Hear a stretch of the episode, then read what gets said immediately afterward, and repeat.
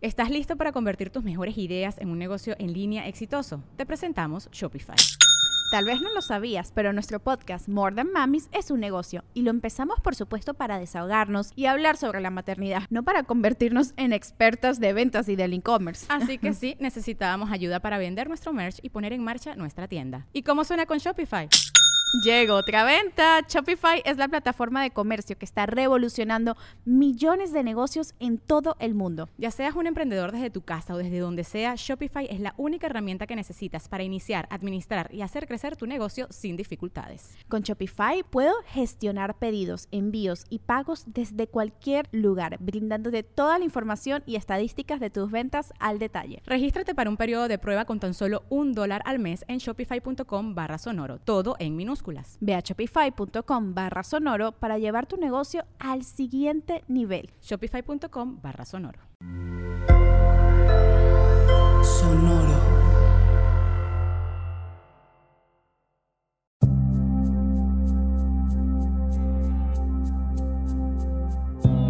Soy Alexis de Anda. Estás escuchando El Viaje. Una producción de Sonoro un espacio que invita a despertar la conciencia.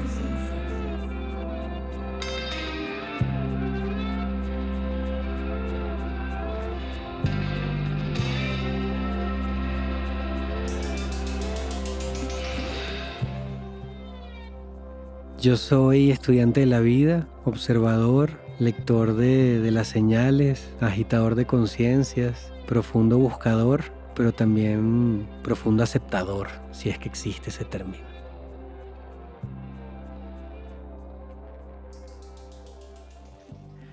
Alex, bienvenido seas al viaje. ¿Cómo estás el día de hoy? Muchas, muchas gracias por estar aquí con nosotros. Gracias, queridísima. Pues muy bien, muy bien, con muchas ganas de platicar. Igualmente, muchas ganas de platicar. Siento que tendremos muchos temas buenos y profundos. Claro. ¿No? Y es este, y bueno, lo primero que te quiero preguntar antes de que nada, porque esta, esta recomendación de que vinieras tú acá, me la mandó mi productora Clivia, y yo, bueno, ok, Alex, ajá, investigué demás, y luego supe que venías del grupo. Uf. Y solo pude decir, uf. Exactamente. Yo a mis 11 años ¿Ah, loca. Claro. Genial. Claro, fan, fan. Sí, 100%. Pues nada, querida, de ahí vengo. De, alguna manera, ¿no? O sea, de ahí vengo en el sentido de que fue mi primer gran paso por el medio artístico, por, por el compartir con la gente y, también fue mi primer gran paso eh, de manera más tangible de, maduración personal. Ok. ¿Cuántos años tenías cuando entraste a UF? Em, entré a los 12 años. A los 12, ok. Sí. Puberto entonces. Sí, sí, sí, no, recién empezando. ¿Qué se siente a esa edad de repente tener ese nivel de exposición?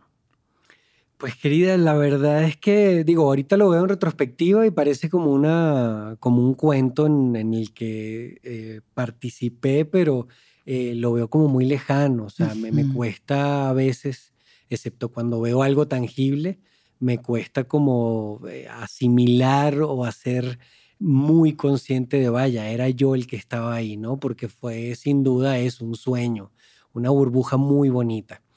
Em, y que se siente pues maravilloso. La verdad es que a esa edad no tienes mucha capacidad de discernimiento, digamos que, vaya, e, eres muy inmaduro como para interpretar lo que significa. Creo que eso lo vine a hacer años después, o sea, le, le di el significado más profundo de lo que viví. En aquella época solamente me divertí, estaba muy agradecido, en algún momento inclusive sentí que, que vaya, que yo estaba, por así decirlo, amantillado, es decir, estaba como, era un chico con mucha suerte, era un chico con... Con buena estrella. exacto, y yo dije, bueno, ya toda mi vida este va a ser así, estoy destinado de alguna manera para, para estos niveles o para estos o para esta frecuencia, por así decirlo.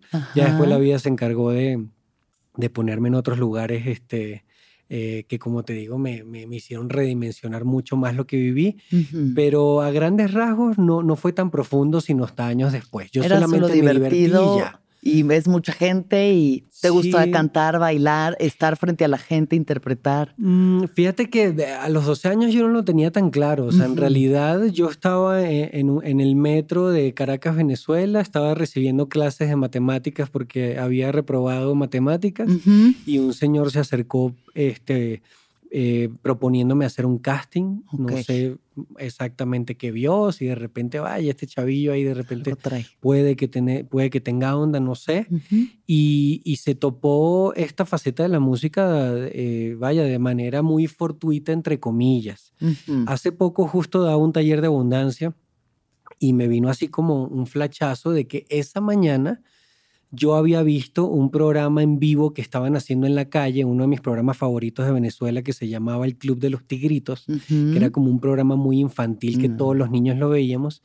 Y al ver ese programa esa mañana yo dije, wow, qué increíble sería estar en televisión, qué increíble todo este rollo, las cámaras, lo vi muy fascinado. Ya. Y en la tarde sucedió esto. Sí. Pero fuera de eso, no era algo que yo decía, no, yo nací, querías- yo quería ser cantante. No, de repente la vida, la vida agarró, me agarró así y me puso y me trajo hasta México y todo lo que aconteció con el grupo. En ese momento es cuando te mudas a México y ya te quedas aquí. Me mudé a México con, con mis cinco hermanos en aquel momento este, y vivimos cinco años consecutivos sin parar Sí. eh, de manera, este, vaya, muy intensa. sí. Giras, firmas de autógrafos, guardaespaldas, eh, estadios llenos de personas, discos por aquí, dinero, gritos, eh, Sí. montate aquí, montate Sí. allá, vamos a no sé dónde, fama, programas de televisión, o sea, una cosa literal de película. o Claro, sea, literal de película. Claro. Y en unos años, pues muy cruciales también, que es eh, Sí. la adolescencia, ¿no? Como ese momento de, de identidad, que Pues- estás justo buscando mucho tu identidad en relación a tus amigos, a quién eres, ¿no? A lo que haces, lo que vales.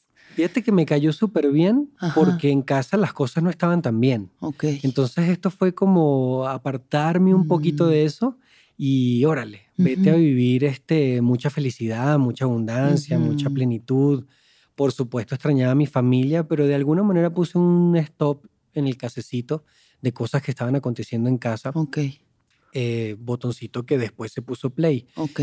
Pero fíjate que lejos de padecerlo, excepto esto de que obviamente extrañaba a mi familia, lo disfruté mucho. O sea, no, no, no me pesó para nada en ningún momento. Ciertos detallitos de, de, vaya, de no vivir una vida tan normal.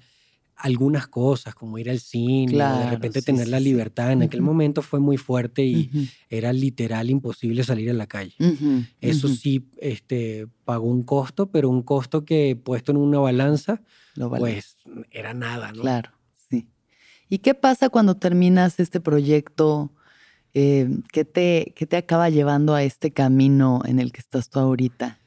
¿Dónde está Pues ese fíjate, despertar? todavía me duró la burbuja un tiempo más. Ajá. Eh, eh, brevemente me, me ofrecieron una beca para estudiar actuación, me empiezo a, relacion- a Mm. relacionar con la actuación, vaya, filmo algunas películas aquí en México, luego me voy a Londres a estudiar actuación también, voy a Venezuela, a mi país, y hice un casting que fue para una película que tuvo muchísimo éxito Ok. y de repente en cuatro o cinco años filmé 13 películas, Ah, seis de full. protagónico, telenovelas, o sea, me convertí como en el actor revelación de Venezuela Ajá. y todavía seguía mi burbuja. O sea, Ajá. hasta ahí todavía decía eh, esto de que vaya, sí, definitivamente, o sea, si no es por claro. acá, es por acá, Sí. me va muy bien en, este, en, Sí. en esto del medio artístico.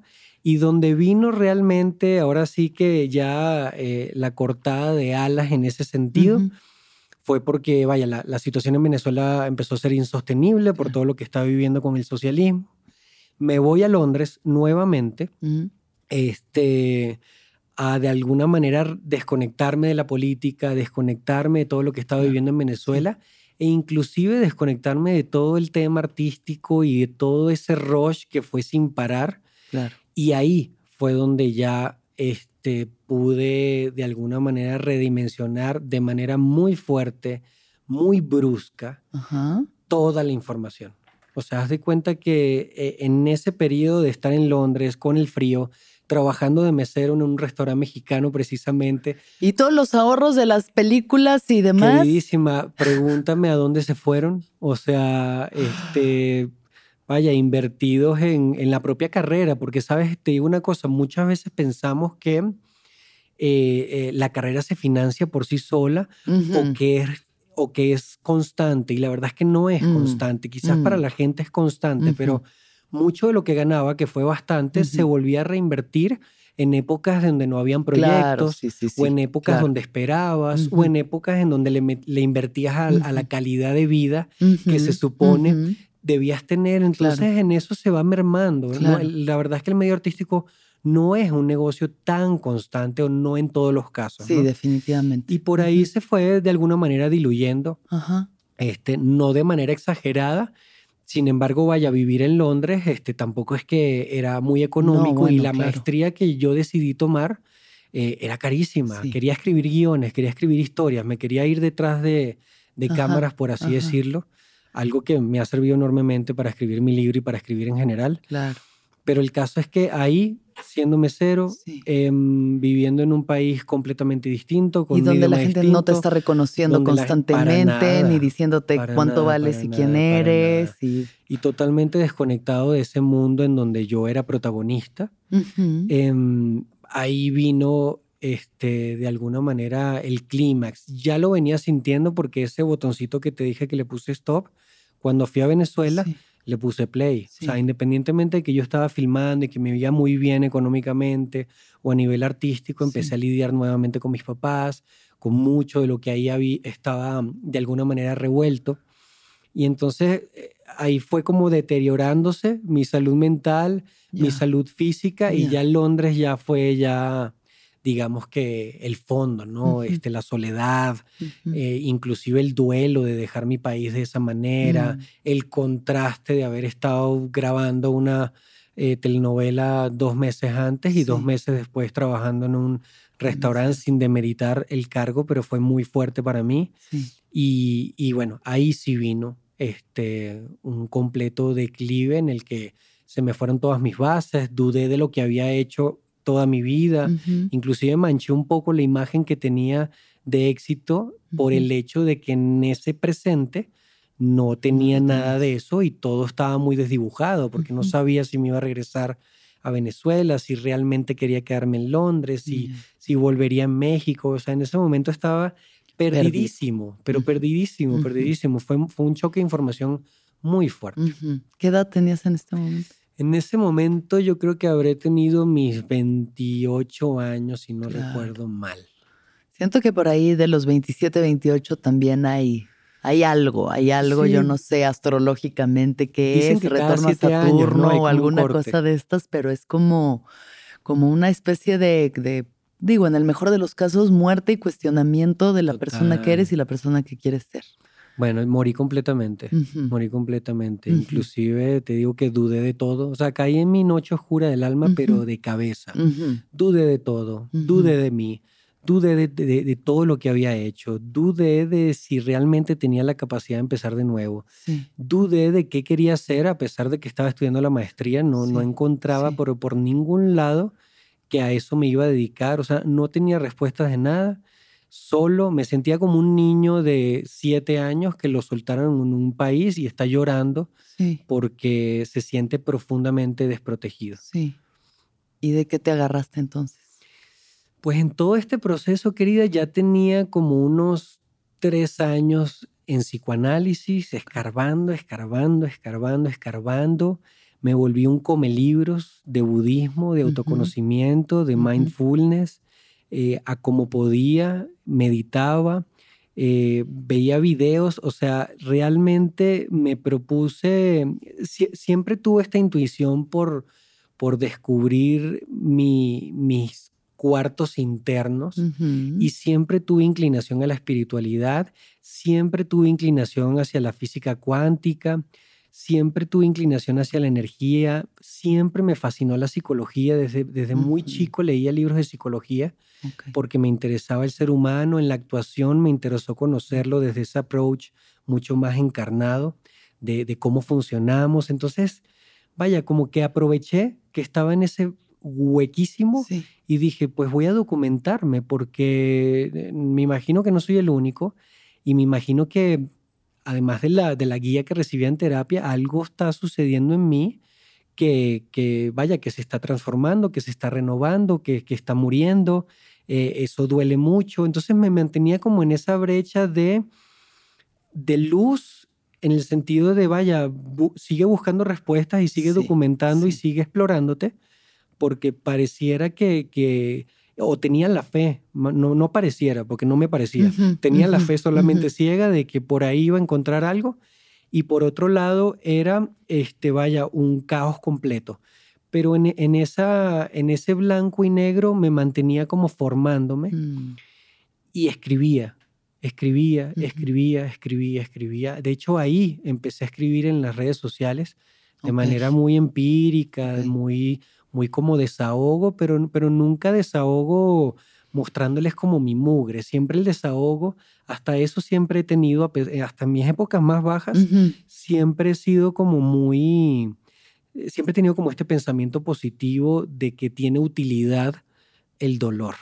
No me preguntes de dónde, pero yo, vaya, eh, el dolor lo transformaba en una buena frase, lo transformaba en un escrito que pudiese alentar o que al menos permitiera mm, mucha empatía y que la gente se sintiera como, eh, no se sintiera mal por lo que sentía. Entonces yo Ujú, trataba de no sentirme en la medida de lo posible mal por lo que sentía, sino buscaba darle como apertura y a través de eso escribía y escribía y escribía.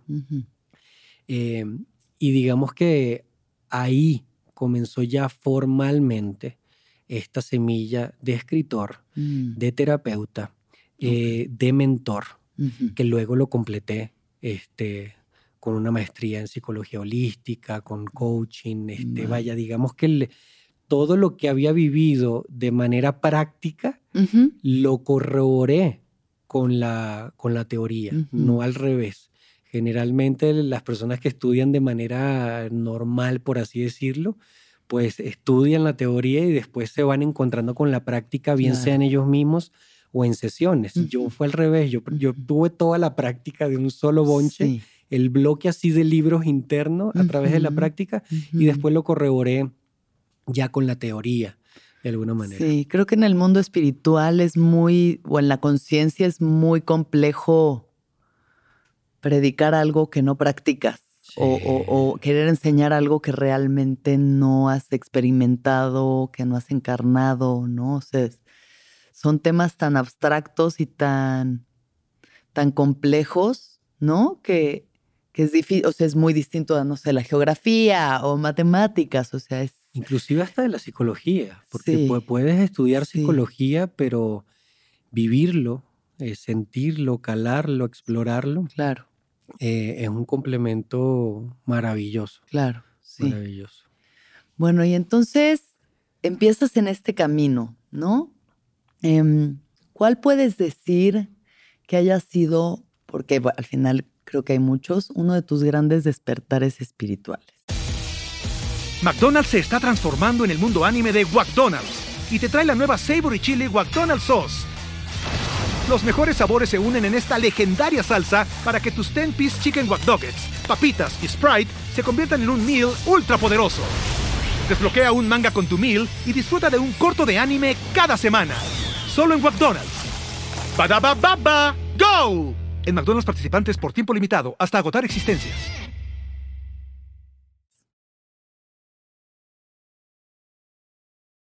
Ok.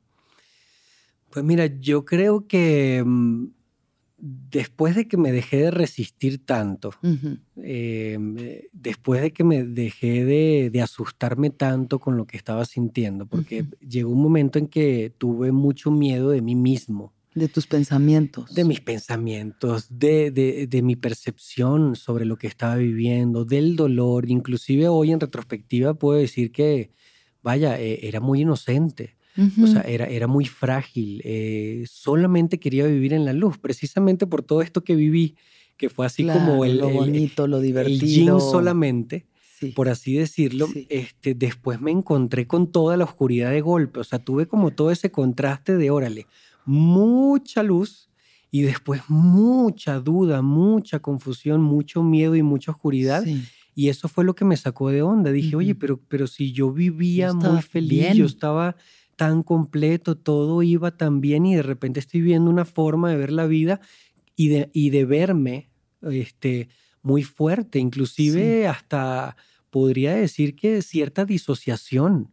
Este, viví en algún momento, o sea, en, en ese, en ese superfondo hasta disociación en el sentido de que, vaya, este, no, no, no lograba percibirme muy bien. O sea, estoy hablando de, de que eh, estuvo muy fuerte en esos momentos. ¿No logras percibirte desde lo conceptual o como físico, o sea, como disociado de tu cuerpo, disociado de... O sea, eh, disociado de, de, de, de la confianza en mi realidad.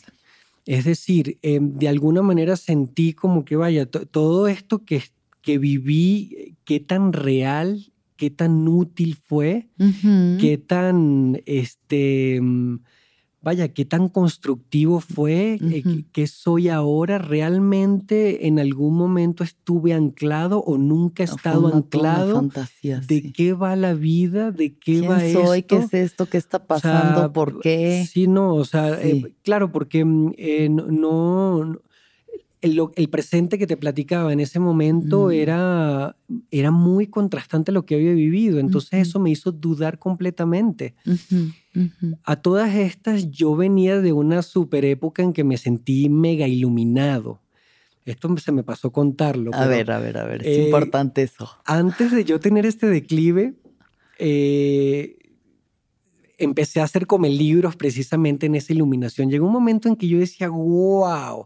Empecé a estudiar budismo, empecé a meditar, empecé a hacer Sí. yoga, empecé a leer todos estos libros y yo me sentía como que, wow, ¿qué es esto? O sea, me sentía literal completamente en la luz. Es algo que no puedo explicar, Ajá, pero he constatado que a muchas personas les ha sucedido. Sí. Antes de bajar completamente, sí.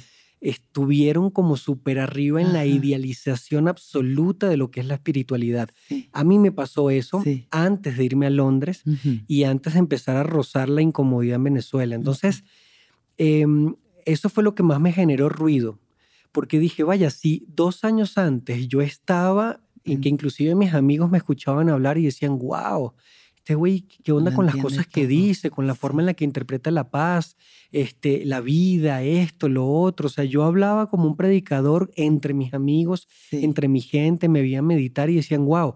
Y de repente haz de cuenta que cuando, cuando empecé, empecé a tener estos tropiezos, cuando empecé a dudar de mí mismo, cuando empecé a sentirme muy ansioso, eh, me empezó a asustar la luz que había tenido.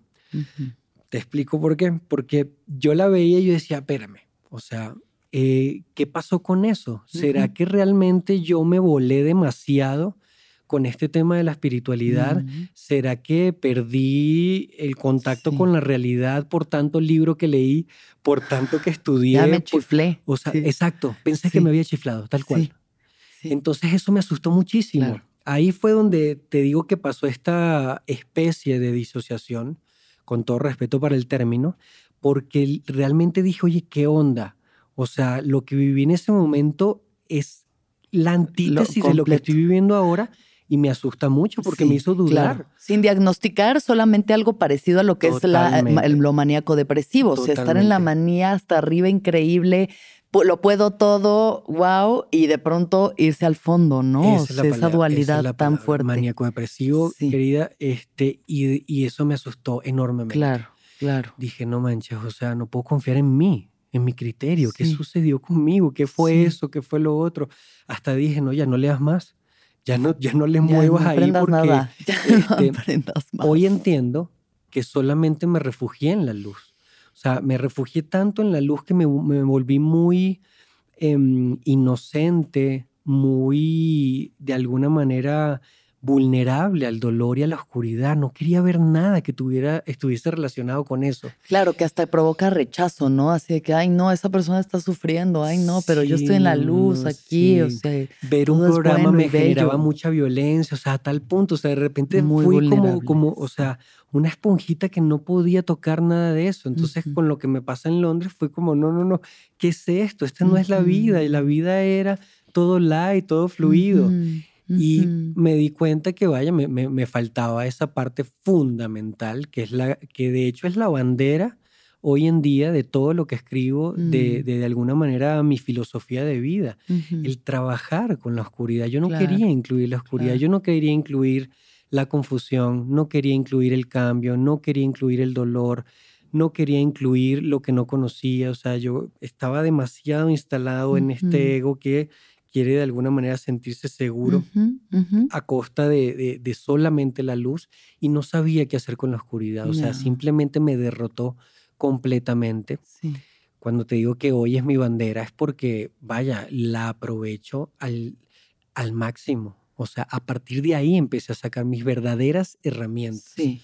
No sí. de las que se hablan de la boca hacia afuera, no de las que suenan bonito, sino las verdaderas herramientas. Abrazar mi confusión, a permitir mi vulnerabilidad humana, a permitir aquello que no comprendía, a saber esperar mis procesos, Mm. a validar aquello que, aquel reflejo en, en relaciones que me, que me daba información dolorosa acerca de mí.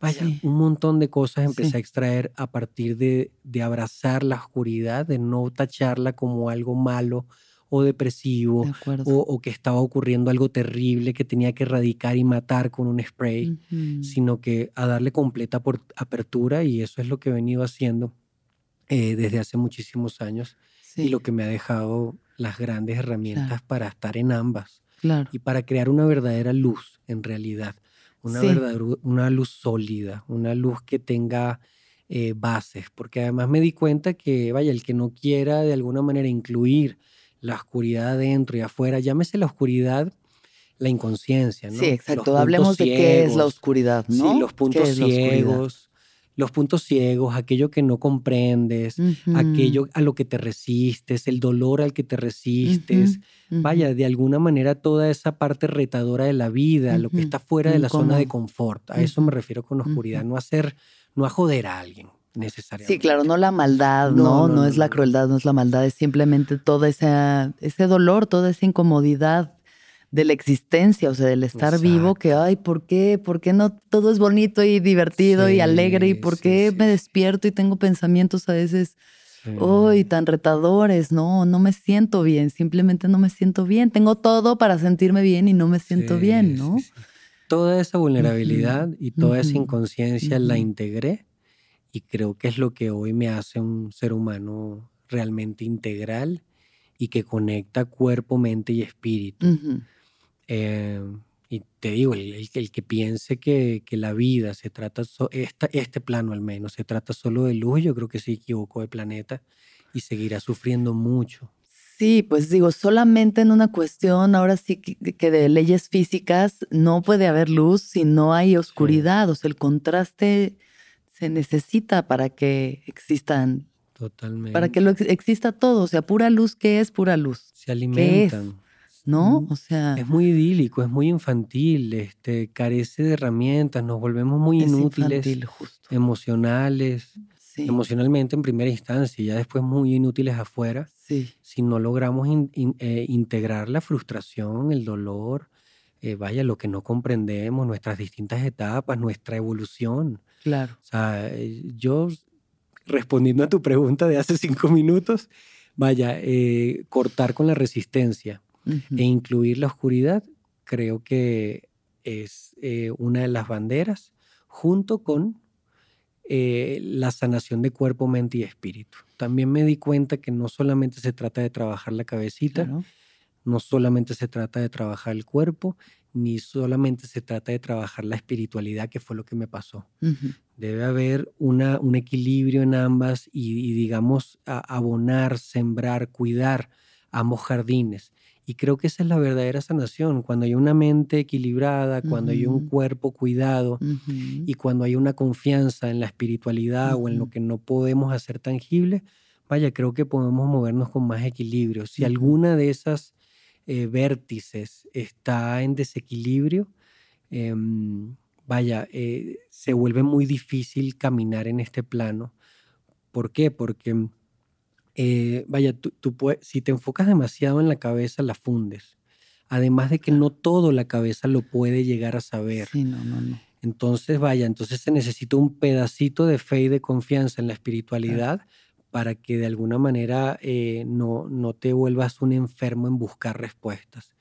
Y el cuerpo, catalizador de ambas, antena de la espiritualidad y catalizador de la, de la cabeza, también requiere este, su apapacho. Entonces, vaya, hoy lo que hago es dedicarle un tiempo considerable al trabajo de ordenar mi mente, un tiempo bastante considerable también a atender mi cuerpo con meditación, con buena alimentación. Eh, siendo consciente como él es un termómetro de mis emociones Mm. y también suelto un porcentaje completamente de fe ciega en, esta, en este diseño.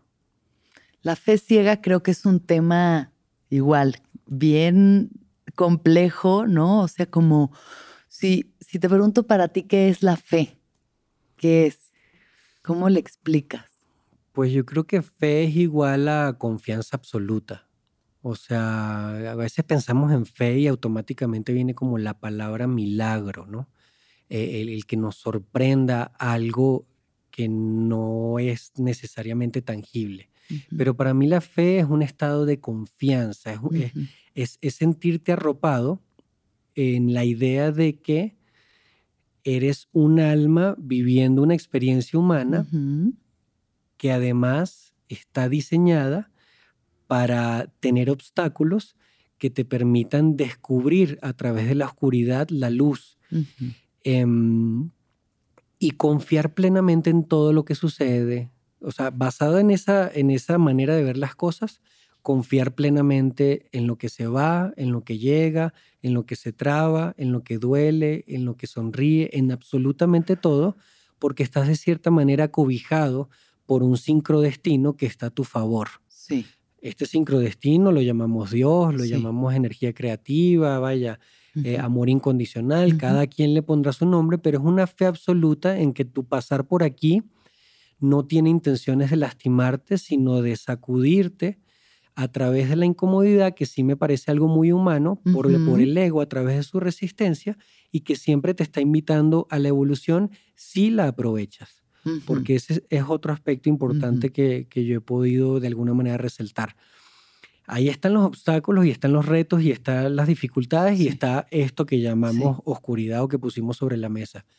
Puede que no lo aproveches y puede que sí, puedas que, puede que tengas una actitud donde te victimices o pienses que todo lo que te sucede es un castigo o es un error Claro. o puedes de alguna manera tomarlo como vaya, esto tiene una pepita de oro debajo para mí siempre, siempre.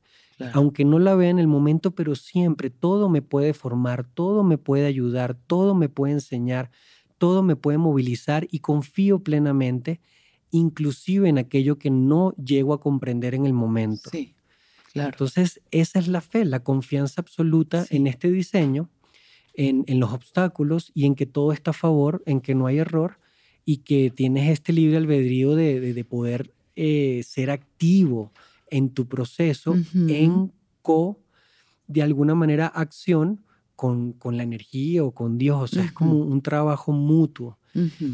Y vaya, para mí, las personas que tienen fe en algún Dios reposan ahí eh, directa o indirectamente, independientemente de las palabras que le pongan. Yo estoy hablándolo con mis palabras, pero Claro. estoy seguro que cualquier religión tendrá las- unas palabras para este mismo mensaje, Sí, sí. donde, hey, suelta, no sé, por ejemplo, frases como el tiempo de Dios es perfecto, Claro. Sí, sí, eh, sí, todo pasa por algo, etcétera. O sea, todas son alusivas a, esta, a esta confianza de cuando llegas al tope en el que no puedes comprender algo por más que quieras o inclusive te aferras, suelta, suelta y confía, porque hay algo detrás de eso que quizás ahorita no vas a ver y, y- y les pongo el ejercicio para las personas que no ven, eh, que nos están viendo, piensa en cualquier evento eh, duro, doloroso que haya sucedido en el pasado y pregúntense a dónde los movió, de qué manera los transformó, cómo ese evento hizo así como una pelotita de ping-pong y te mandó hacia otro lado,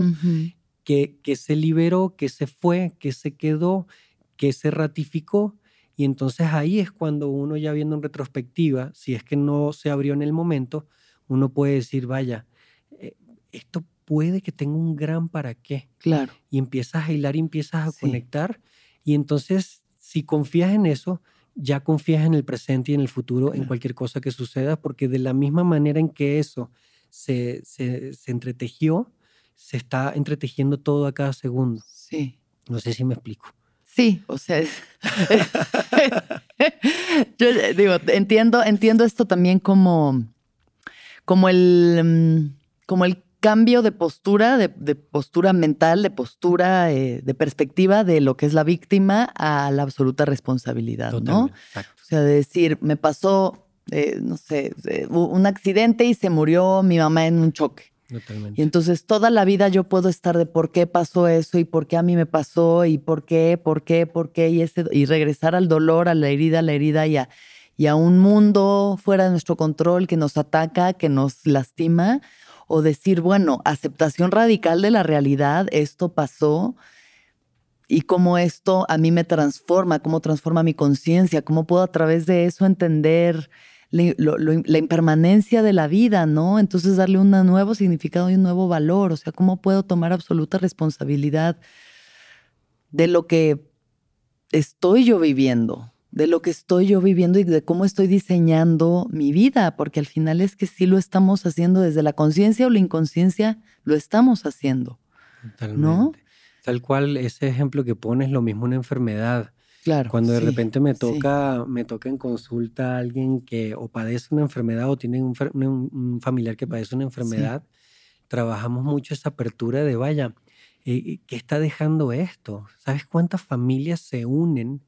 Se dicen cosas que nunca se dijeron, se han dicho, sí. tienen pláticas que nunca han tenido, tienen un, un destape de conciencia hacia la vida, hacia el amor, hacia las relaciones Sí, a partir de una enfermedad. sí, Entonces, vaya, en, en lugar de resistirnos y pensar que es un error, claro. que además me parece muy soberbio, pero entiendo porque estamos diseñados para sobrevivir, nuestro ego está diseñado para sobrevivir Sí. y nuestro cuerpo también. Entonces, traemos incluido ya un software, por así decirlo, que además se resiste al cambio, al dolor, hacia estas cosas, pero ahí es donde entra esta conciencia y dices, wow, una enfermedad puede ser una gran bendición inclusive si, si, si tiene apertura la persona que lo recibe. Ahora, el camino para hacer este switch no es, No es ni tan fácil No. como lo estoy poniendo sobre la Claro. mesa, ni tan de alguna manera rápido. O sea, Claro. realmente tiene que morir este, mucho de tu sistema de creencias y con él mucho de tu ego para que tú puedas decir, wow, ¿qué tal que esto es lo que necesitaba? Claro, sí. O sea, sí. esto que por todos Sí. lados, si se lo comento a cualquiera, diría, pero ¿qué te pasa? ¿Qué tal que es lo que necesitaba? ¿Qué tal que yo necesitaba este divorcio? ¿Qué tal que necesitaba que me echaran del trabajo? ¿Qué tal que sí, que- necesitaba que, mi, que mi mejor amigo y yo nos separáramos? Por más doloroso que sea, independientemente del cariño que tengamos. ¿Qué tal que... Y así con ese qué tal, vaya, de repente empieza, empezamos a ver desde otro, desde otro lado de la habitación una perspectiva que tiene que mucho más madura a mi Claro. manera de ver y mucho más consciente. Sí. La otra es, como bien decías, vaya, victimizarme y pensar que hay un error, o sea, pensar que lo que sea que diseñó esto y lo diseña constantemente se esté equivocando. Entonces, vaya, eso me, eso me, me- me generaba mucho ruido en el Sí. momento. Eh, ahí es cuando le, le tiramos tanto el ego, que yo no le tiro tanto, la verdad. O sea, creo que cumple una parte fundamental de Sí. nuestra versión humana. Claro, Pero vaya, me parece que esto es clave. sí. Y de hecho, como te decía, es la filosofía que manejo, o sea, total apertura hacia Ujú. todo lo que sucede. Mi Ujú. padre ahorita ya se recuperó, pero acaba de, de operarse de cáncer eh, en la próstata. Ujú. Hace cuatro o cinco años mi madre tuvo cáncer en la vejiga. Mm, Este, Y por supuesto viví un dolor enorme, por supuesto mi niño interno se asustó Claro. enormemente sí, y yo sí, sí. apapaché ese software que te digo que se resiste a todo lo que no tenga que ver con supervivencia, pero hubo una parte de mí que aprovechó el viaje como no tienes idea. Gracias a Dios mis padres siguen con vida. Bueno. Mi madre ya este, superó el cáncer, mi Ujú. padre está en vías de.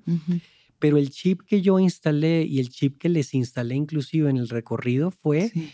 amémonos, aprovechémonos, Sí, digámonos, platiquemos, conozcámonos, Sí. viajemos, vayamos para acá, detecta qué trajo ese cáncer para ti, en qué momento se sembró esa semilla, qué dolor, qué ciclo nos ha dado, Claro. qué tienes que trabajar. O sea, nos montamos en este chip, querida, y vaya, casualidad o no, mi madre está bien, más despierta que nunca, con Ujú. otra perspectiva de la vida Ujú. completamente. Mi padre ahí con todo y su resistencia, Sí.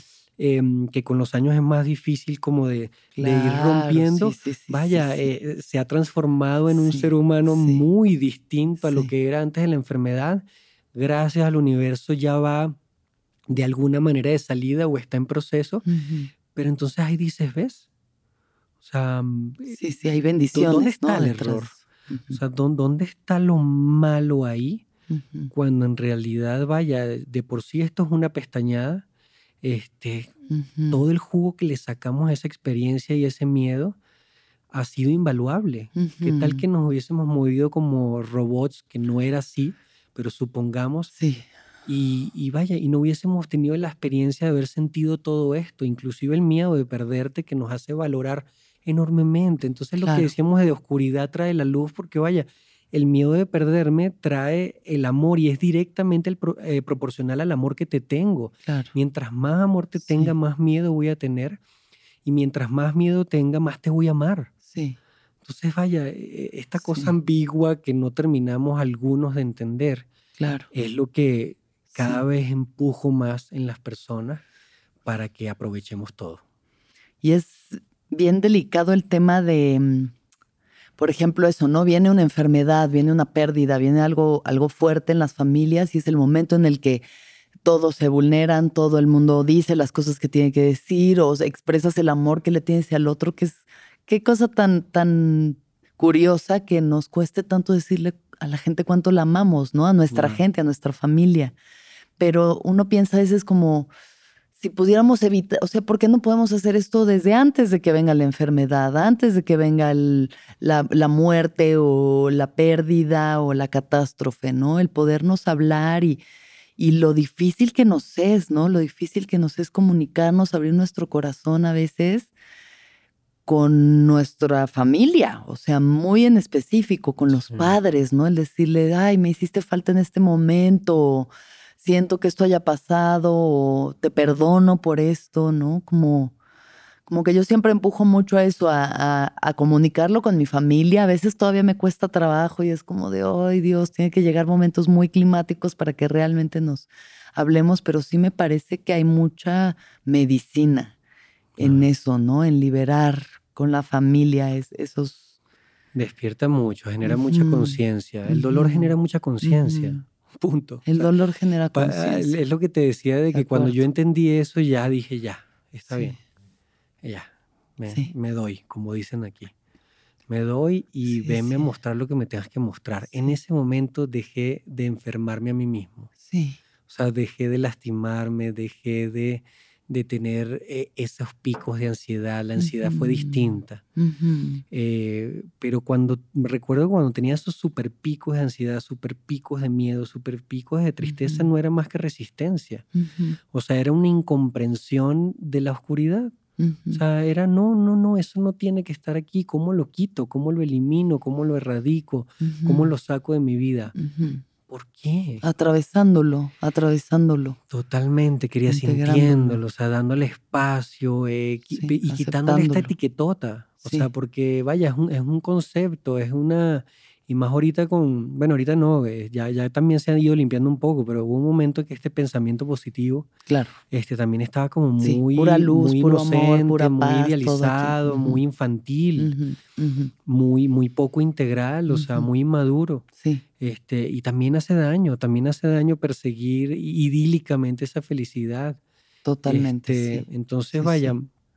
E- el dolor es clave, Claro. es clave, o sea, Sí. y vuelvo otra vez a un ejercicio, preguntémonos cuáles han sido las situaciones, resistiéndonos o no, que más nos han hecho crecer. Sí, O sea, sí, ¿acaso no han sido las más dolorosas? ¿Acaso, no, ¿Acaso no han sido las pérdidas más grandes? ¿Acaso no ha sido fuera de la zona de confort? Entonces, vaya, eso te da información, no porque lo diga yo. re- re- por eso siempre invito, re- revísate y ponte a pensar. Sea, esos momentos más duros fueron los que más te enseñaron. Ahora, que lo padeciste o no, eso depende de tu nivel de conciencia. Ujú. Esto que te contaban mis padres, vaya, yo no padecí la noticia, yo no padecí el proceso. Me Mm. dolió, sí. Mm, Me puse triste, sí. Mm. Me asustó, sí. Pero yo no lo padecí. O sea, yo no, yo no iba por la vida mentando madres a la vida, a la creación, este, enojado. No, yo estaba en completa apertura y con dolor. Y es que se puede estar triste pero en paz. O sea, se puede estar, se puede sentir dolor y sin embargo sentir confianza. O sea, entonces, este, vaya, tie- tiene que ver con esto de, de tener una visión más madura de, de la realidad, de esta realidad, ¿no? Sí, de acuerdo. ¿Has hecho trabajo con plantas de poder? Sí. Sí.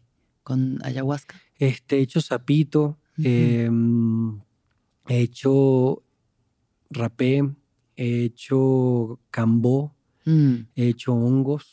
eh. La ayahuasca todavía no me ha llamado. mm, ok, sí. Este, fíjate que paradójicamente, no sé, me llamó, este, primero he hecho tres veces sapito y no he hecho ayahuasca. Hay mucha gente que ve el sapito como, guau. Sí, sí. Este, Es que, bueno, cada medicina Cada tiene lo suyo también, pero- claro. pero cada, sí, por cada cosa tiene supuesto. su llamado. Eso fue también otro parteaguas. Ujú. Cuando lo hice, yo ya estaba mega encarrilado Ujú, como terapeuta, como coach. Ok. Y ojo, no, no importa. O sea, de todas maneras, Sí, sí, la este, experiencia es si lo te que tiene es. que arrastrar, te arrastra. Claro, Si sí, te tiene sí, que sí, sí, mostrar, te muestra. Lo que te quiero decir es que ya había de mi parte Sí, ya había algo que te una conciencia de lo que iba a hacer y, ujú. y inclusive una apertura a aprovecharlo al máximo, que Mm. no quiere decir, ay, quiero pasarla padrísimo. Sí. No, con la sí, sí. completa humildad de, bueno, llévame hasta a donde me tengas que llevar, trátame bien, este, dentro de lo que para mí es bien, porque sé que me vas a tratar bien, pero vaya, trátame con delicadeza, con cariño, y yo voy a hacer todo lo posible por confiar. Pero sí lo he hecho. ¿Y qué tal las experiencias? Uf, queridísima, este, un antes y un después para mí. Sí. em, te digo, independientemente, e- es esto que te decía de cuerpo, mente y espíritu, o sea, cada, hay diferentes medicinas para, esas, para esos tres cajoncitos y esta es una que baña, obviamente el espiritual, pero también baña el cuerpo y la mente, o sea, yo sí siento un cambio eh, rotundo en mi intuición, Ujú, siento una perspectiva de, de- de la vida y de, y de- y de lo que no pueden ver mis sentidos completamente distinta. Siento una lectura de este plano mucho más, bueno, tiene que ver con la intuición mucho más intuitiva, de la energía, de mi cuerpo. O sea, despu- después de ese momento he cuidado mi cuerpo porque quiero y no porque lo necesito. Porque tengo que hacerlo, claro. Exacto, este, en automático, o sea, es más, ni siquiera lo estoy haciendo consciente ahorita. No, no, no estoy, no, o sea, trato de recordar en qué momento fui tan activo en el cuidado de mi sueño, de mi cuerpo, de lo que ingiero, de mis Claro. emociones. Eh, después, por ejemplo, del sapito. Em, y sí, sí es una experiencia em, única. No soy de esas personas que tampoco usa ese recurso y lo desgasta y, y lo procura y lo procura de manera muy Claro. constante. O Ujú, sea, ujú. soy de, de, de si me llama, de si siento que lo necesito. Te estoy hablando que no, no consumo medicina sagrada desde hace unos tres años. Mm, La ujú. información que me dejó fue suficiente. Sí, sí. la Escuchaste el mensaje y colgaste el teléfono. La- dice exacto, la sigo desglosando. Sé que, sé que tendré nuevamente encuentro con las plantas, Claro. eh, pero repito, ni lo persigo, ni lo forzo, Ujú. ni lo uso a la ligera. O sea, de hecho creo que es bastante delicado. O Sí, sea, sí, sí, no, ahorita que también ya se puso como muy, para no decirle de moda y, y- no, no, no, no como lastimar mucho a la gente que lo imparte, pero eh, digamos que ya está mucho más eh, en el boca a boca. Claro. Yo sí considero que es algo a lo cual se le debe tener mucho respeto, Ujú, que debe tener una preparación muy específica, que debe tener, vaya, inclusive algo de inteligencia espiritual y de inteligencia emocional Mm. antes de abordarlo. Así como te digo esto, si llegas ahí y te tocó, también confío plenamente. Pero a lo que voy es que sí, sí es algo que, que cambia rotundamente y que puede generar un movimiento muy fuerte. Que Sí. si no estás del Para todo, bien o para mal, vaya, claro. por eso decía algo de preparación en cuanto Sí. a inteligencia espiritual, Sí. que es como un poco, este, se contradice una con la otra, pero eh, hay que tener un alguito de bagaje para entonces entrarle. Sí, para poderlo aprovechar. Sobre todo para que no, no te vaya de repente a dar el, el sacudón necesario. Por eso es que te digo, también si te lo da, eh, confío, pero vaya, el sacudón puede ser muy fuerte. Muy fuerte de digerir, la información que recibes es mucha, el cambio que genera en ti es evidente. Y eso para quien está muy de cero puede ser algo muy impactante. O sea, Sí, es sí, como esto que, que se llama noche oscura del alma. De repente te puede hacer así, te puede mandar allá directito. Definitivamente. sí. Eh, y yo considero que vaya, que, que es mucho mejor, no que sea mejor no tener una noche oscura del alma. Lo que pasa es que es fuerte. es fuerte, pero pero, es mientras más progresivo lo puedas hacer, Sí, o sea, te digo, o sea, si sucede, te- tenía que suceder Claro, y, sí. y confío. claro. Pero si en la medida de lo posible, vaya, Sí. puedes tener una integración contigo paulatina e ir teniendo acceso a la medicina sagrada eh, con este respeto, con esta eh, conciencia, creo que el camino puede ser mejor, pero como bien dices, te va a tocar lo que te tenga que tocar, cuando te tenga que tocar, sí. como te tenga que tocar, independientemente de que yo estoy diciendo esto. No, y es los, los procesos de reintegración sí son ahora ya, o sea, ya se habla más. Sí. Por suerte se habla de las medicinas, pero se habla también de estos procesos de reintegración, de un acompañamiento terapéutico, de personas sí, que ya llevan ese camino andado y pueden pues darte un poco de luz a lo que estás viviendo o qué se destapó o qué es lo que está pasando, ¿no? Y hacerlo en el entorno más seguro posible, claro. vaya, como, eh, si, si es recomendado mejor, eh, si tu approach hacia eso es con este respeto y desde esta conciencia de, de, de todo lo que moviliza y de todo lo que afecta en el buen sentido, mejor a Sí, que sí. llegues ahí de, ay, este, A ver como qué es Candy esto. Candy, a ver Sí, qué es esto y guácata Claro. y después sea muy agresivo para ti. Yo recuerdo que, este, por ejemplo, el cambó eh, fue bastante agresivo con mi cuerpo eh, por esta sorpresa, ¿no? Sí, bueno, O- es que es muy sí- agresivo con el cuerpo Hoy el si cambo. lo Sí, sí. hiciera este, nuevamente, vaya, de repente, igual es agresivo, como dice, pero, Sí. pero en aquel momento fue como, wow, wow, wow, wow, wow, espérate, me sentí, inclusive, inclusive me- después me sentí como, como lastimadito, como, y, y que, que, ojo, quizás también es otra de, de- de sus bendiciones, eh, pero, pero me sentía tan vulnerable, el, cuer- Sí. como, si, como si literal le hubiesen caído a palazos al cuerpo. Sí, pues. Este, porque, te vaya, envenenaron. a ver, te aparte fueron, envenenaron. fueron muchos puntos, es veneno, el cuerpo sí, también, sí, por supuesto, se fuerte, sacó de onda. fuerte. Y me recuerdo que esa noche fue como, ay, este, esto lo sentí un poco eh, violento conmigo, lo sentí agresivo.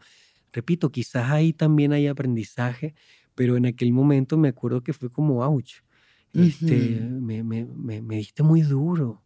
Eh, ¿Qué, qué- me vienes a mostrar aquí? Porque me sentí violento Sí, esto. sí. O sea, entonces, Sí. claro, al fin y al cabo, repito, confío plenamente Claro. en sus mensajes, Ujú. aunque al sol de hoy algunos no los comprendan. Ujú, ujú. Eh, esa misma vez vomité tanto y, y algo, en algún momento sentía que estaba botando el dolor de niño y fue Mm, maravilloso. ¿Te fijas? O sea, tuvo también, no, no, no, no es que no, no lo padecí para nada, pero, pero sí son encuentros violentos como la vida, porque yo creo que la vida tiene su parte violenta. Y sí, sí la tiene. Y uno la tiene también, ¿no? o sea, Sí, esa es sí, parte del sí. abrazar la oscuridad. Como de pronto, eso no significa que siempre vas a estar eh, flotando en una cueva como un yogi, porque no somos yogis, no, no, ni estamos en una cueva, estamos en la Ciudad de México con Sí, otras sí, sí, 22 millones de personas. Eh, con mil cosas pasando. Entonces, pues siempre hay un momento en el que, hoy se activa y el, hoy ya se me metió el coche o, hoy me contestaron algo feo en el Twitter, ¿no? O sea, y entonces uno se enoja y a veces te castigas doble por haberte enojado porque se supone que tú eres una persona espiritual que no debería de sentir estas cosas y es como, no, sí, o sea, la diferencia está en lo que haces con esa emoción. Exacto. O sea, si decides entonces, a él se me metió, pues yo le miento a la madre o yo, tú me pegaste, pues yo te pego más fuerte. Mm. Ahí es donde vemos qué es reaccionar, qué es responder, ¿no? ¿Dónde están tus herramientas de madurez con las que integras este enojo y esta violencia y esta tristeza y todas estas emociones humanas, que al final es esto, ¿no? Nosotros los humanos. Tal cual, ¿no? Pues nada, ahí está mi primer bebé. ¿Y qué? ¿Y este bebé? ¿Cuándo nació este bebé? Pues el 8 de agosto. El, 8, del 8.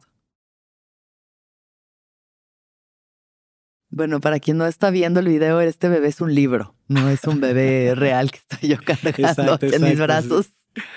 Es un libro de Alex, su primer libro llamado Nosotros los Humanos, claves para el estudiante de la vida.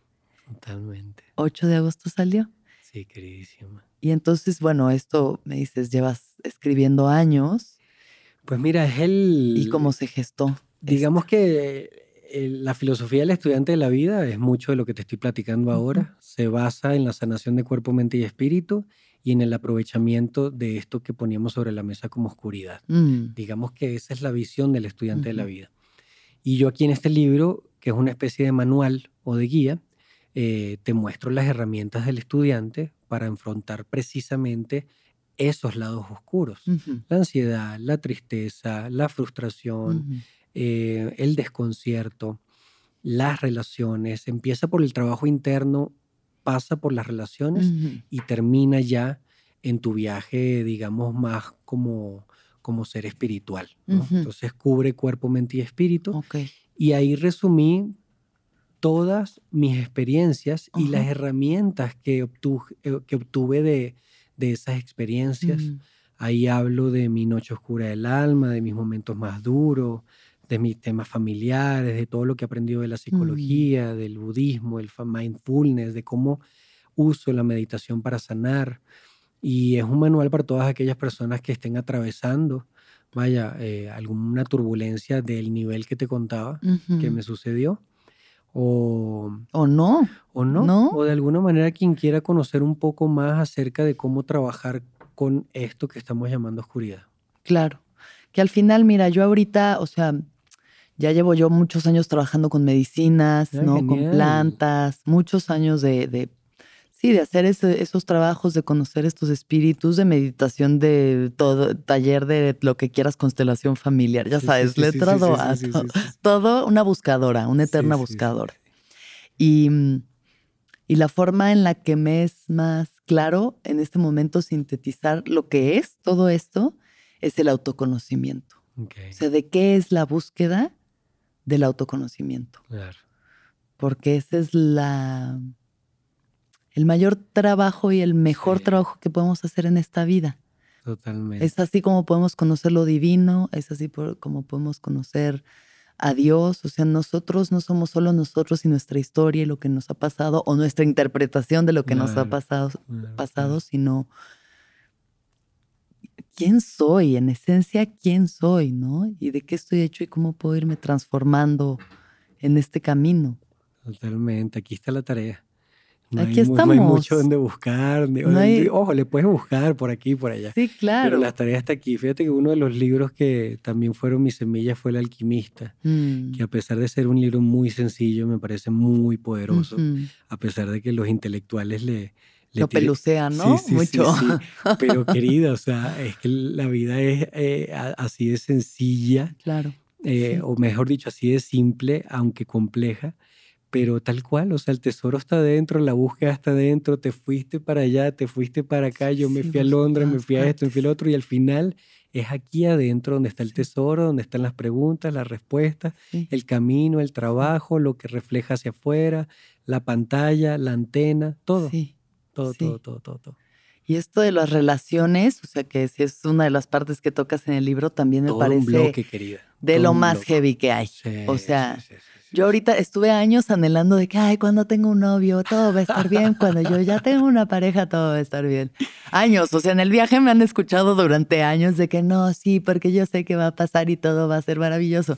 Y ahora que estoy en una relación, y digo, llevamos menos de un año juntos, pero bueno, ya una relación, Sí, sí, sí, ¿no? sí, sí.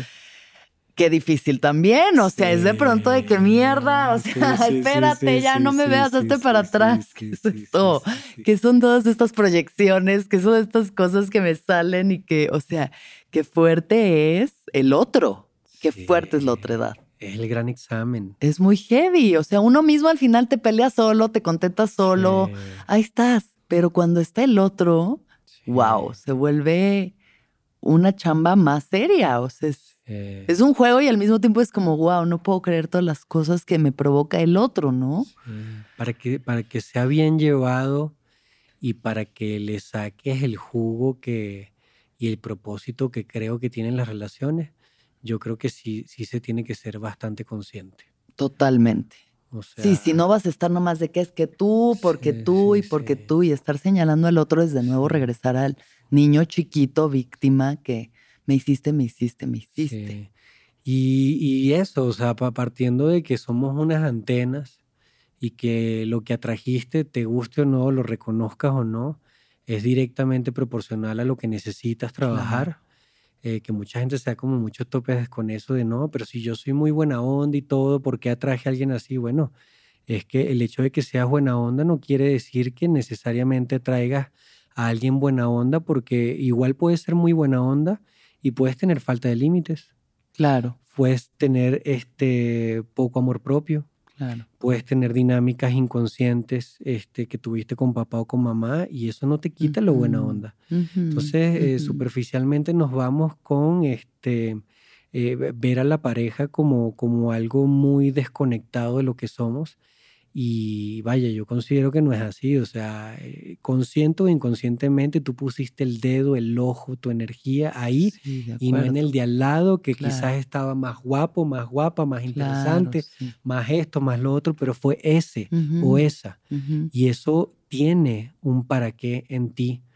Y, siem- y, y recuerdo mucho esta frase que dice que no, no tenemos la pareja que queremos, sino la pareja que necesitamos. Sí, sí. En el sentido de que vaya, ojo, nos tiene que gustar, por supuesto, y, Más y atraer y O tal. sea, si no les gusta su pareja. Pero vaya, te- eh, tu pareja, tu pareja, tu madre, tu padre, tus Sí, sí, hijos, que sí, otra relación, Ah, o sea, claro, la- los padres, las parejas y los hijos, vaya, tres columnotas y tres espejotes importantes que te van a estar picando completamente, constantemente los botones y te van a poner a trabajar todas esas herramientas. A mí cuando me, me- me piden que, que resuma, oye, ¿qué se necesita la pareja? Trabaja en ti. O sea, puedes tomar, ojo, sin, sin demeritar todo lo que puedas saber acerca de las relaciones. Por supuesto, es un gran complemento. Pero trabajar en ti, y al igual que cuando me preguntan, oye, pero es que ¿cómo le hago con mis hijos? Trabaja en ti. O sea, trabajar en ti No hay nada más a que hacer. manifestarse allá afuera con lo que dices, con lo que haces, con cómo lo recibes, etcétera, etcétera. Trabaja en ti, olvídate de esa cara y de ese cuerpo tantito, al menos que obviamente tu vida corra peligro Claro. o sea muy claro. evidente, vaya, la fricción, pero trabaja en ti, mantente ahí en el trabajo en la medida de lo posible Sí, de y si por supuesto existen dos pilares importantes que es amar y sentir que independientemente de la incomodidad hay- vamos evolucionando y tenemos la intención de evolucionar y de estar. De acuerdo. Si hay amor, si hay la intención de evolucionar, vaya, para mí es un lugar donde es, es oportuno quedarse. Si hay sí, esas dos. Si sí, no hay esas dos y además la otra, si tu vida corre peligro, huye de ahí. Bye. Sí, ahí no hay corre, trabajo que corre, hacer corre, de alguna manera. Y, y si te vas, igual haz tu trabajo del por qué te fuiste y para qué, etc. ¿Y por qué llegaste ahí, no? Tal ¿Por qué cual, te quedaste Tal así? cual. Sí, mira, justo ahorita que te preguntaba de las plantas, porque estábamos hablando de la incomodidad, ¿no? Y de la incomodidad y el dolor como oportunidades de crecimiento. em, la ayahuasca en, en específico, distinto a otras eh, medicinas, son muchas horas de trabajo Sí. interno, a oscuras y en silencio, eh, bueno, menos por los cantos o los sicaros que estén cantando, los chamanes, y es muy incómoda. Es una medicina que te hace pasar por muchos momentos de mucha incomodidad física, mucho malestar, mareo, em, a veces dolores, ¿no? De pronto que la tripa o por acá surgen como unos dolores, eh, recuerdos, ¿no? O sea, te mete en lugares muy incómodos, que generalmente terminan en, un, en algún tipo de purga, ya sea una purga de vómito, de llanto, de movimiento, ¿no? El cuerpo se sacude, bostezos, etc. Y lo que sucede después, o sea, pasas por la incomodidad, pasas por la, la atraviesas, la purgas, la transformas y viene un alivio y una paz y un amor y un sí, una luz tan hermosa, o sea, es como de lo más, más bello que yo he podido experimentar, es lo que viene a través de esto. Entonces, para mí, que a las relaciones también, ¿no? O sea, cuando estás en una relación bonita, donde hay amor, donde, donde lo que sostiene es el amor, ¿no? Que es lo que tiene que sostener todo lo demás. Pero también hay incomodidad y también de pronto hay malestar y por qué ahorita no. Y le dije esto y me contestó así, entonces ya esto. Pero cuando se atraviesa, sí, no, o sea, digo, puedes hacerlo, ¿no? Y decir, ya va, yo ya no quiero, me, lo, me voy. Pero cuando atraviesas también esos momentos incómodos, ese dolor, esa incomodidad, viene un amor más profundo todavía, ¿no? O sea, como, como que la vida al final nos muestra esto, que si, si no volteamos la mirada, si no nos queremos hacer güeyes de nuestro dolor, de nuestra incomodidad, si realmente le entramos, la atravesamos con el honor que merece, porque lo merece, porque es nuestra vida, viene más profundidad en el, o sea, la intensidad del amor, de la belleza, de la luz, de la paz que se puede sentir, de la gratitud, porque al final es eso, ¿no? es la gratitud de poder estar vivos, siempre llega. Como que de ese lodo crece ese loto. Y hay muchos lotitos en nuestra vida, o sea, no es nada más uno, ¿no? Que es la conciencia, sino todas esas gemas que están escondidas a veces en la tierra y viene el verdadero amor, ¿no? Que es aceptar, ¿no? Que de alguna manera dejar de etiquetar tanto, que es este, abrazar también la oscuridad del otro. Eso no quiere decir que te hagas responsable de, manera entera de su oscuridad, pero vaya, acompañarla, observarla, dejar que también se libre sus batallas ahí, que pase por su proceso. Y em, fíjate que una de las claves, y tiene que ver con esto de de la incomodidad es el espacio. Mm. El, espacio para mí es clave en cualquier tipo de relación, pero sobre todo en, las relaciones de pareja me parece fundamental porque ese espacio que generalmente es intolerable para nosotros porque en, ese espacio se despierta la herida de abandono y se despierta la herida de rechazo. y el niño chiquito llorando le corremos, o sea, o, de alguna manera interrumpimos el proceso del espacio, que es donde madura inclusive el conflicto. Em, ese espacio, eh, vaya, eh, termina, termina en amor, porque cuando, por ejemplo, discutimos con la pareja, eh, muchas personas, dependiendo de, de, qué tanto apego tengan o dependiendo de su herida, pues algunas se acercan antes de tiempo de manera prematura y, cortan con el proceso de, sí misma y con el proceso del otro. Pero cuando te permitimos el espacio, viene el primer escalón de victimizarnos, de echar la culpa al otro, el segundo escalón de mantenernos enojados, en resistencia. Después eso ya va pasando un tercer escalón de, ok, bueno, ya tengo la cabecita un poquito más fría, ¿qué sucedió mm. aquí? Después viene el cuarto donde, ok, ¿qué puedo ser yo corresponsable de lo que sucede aquí? Y después viene el quinto, un producto mucho más digerido en el que luego llevas y mira, sucedió esto en este espacio, ¿cómo lo ves? ¿Cómo te has sentido tú? ¿Cómo te sentiste? Pero le corremos enormemente ese espacio y para mí es profundo, profundamente sanador, sobre todo en relaciones largas, ¿no? Donde sí o sí van a haber eh, diferencias, este, vaya, donde no nos vamos a poner de acuerdo, pero si no permitimos este espacio que es muy incómodo, y, y que tiene que ver con esto también que, que mencionabas con la ayahuasca, que después de tanta incomodidad sube, baja, conclusión, reflexión, resistencia, soltar, eh, terminas con un producto de mucho provecho, consecuencia de haber vivido un proceso, en este caso de la ayahuasca, Ujú. prácticamente forzado porque no puedes salir de ahí. No, pues no, ya no hay Este, para dónde hacerse. ya o no hay sea, para ahí dónde hacerte. Eh, si hiciéramos Sí. eso mismo conscientemente, cuando cada vez que tenemos conflicto Claro.